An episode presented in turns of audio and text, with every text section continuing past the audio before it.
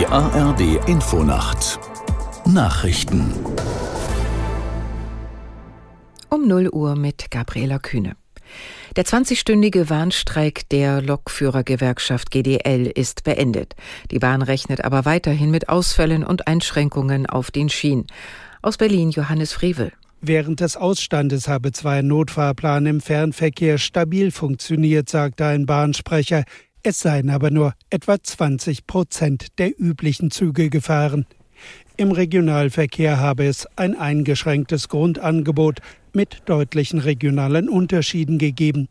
Im Güterverkehr auf der Schiene seien dringende Terminfrachten für die Wirtschaft verzögert worden. Nach dem Ende des Notfahrplans will die Bahn den Zugbetrieb schrittweise stabilisieren. Zunächst könnte es aber noch hakeln.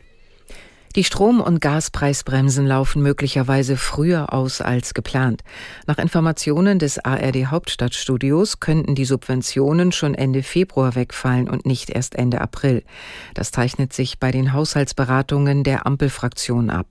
Danach soll zum Jahreswechsel auch der Mehrwertsteuersatz in der Gastronomie wieder von 7 auf 19 Prozent steigen. Er ist im Zuge der Corona-Pandemie gesenkt worden. Gestern hatte das Bundesverfassungsgericht einen Teil der Etatplanung in Höhe von 60 Milliarden Euro gekippt.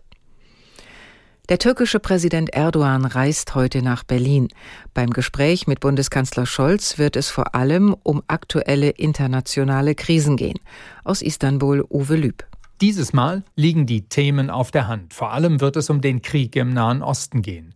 Erdogan hat unter anderem die deutsche Haltung dazu kritisiert. Westliche Länder unterstützten Israel und ignorierten Menschenrechte. Statt Hilfe schickten sie Waffen. Diese Woche hat Erdogan Israel als Terrorstaat bezeichnet und die terroristische Hamas als gewählte politische Partei.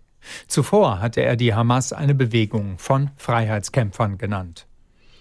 In Köln ist der Hans-Joachim Friedrichs-Preis vergeben worden. Er geht in diesem Jahr an die ARD-Moskau-Korrespondentin Ina Ruck und den ZDF-Korrespondenten in Washington Elmar Thewissen. Beide gehörten seit Jahren zu den besten Journalistinnen und Journalisten Deutschlands und brillierten mit Hintergrundwissen und einem scharfen Blick auf große Zusammenhänge. Ein Sonderpreis ging außerdem an drei Chefredakteurinnen ukrainischer Online-Medien.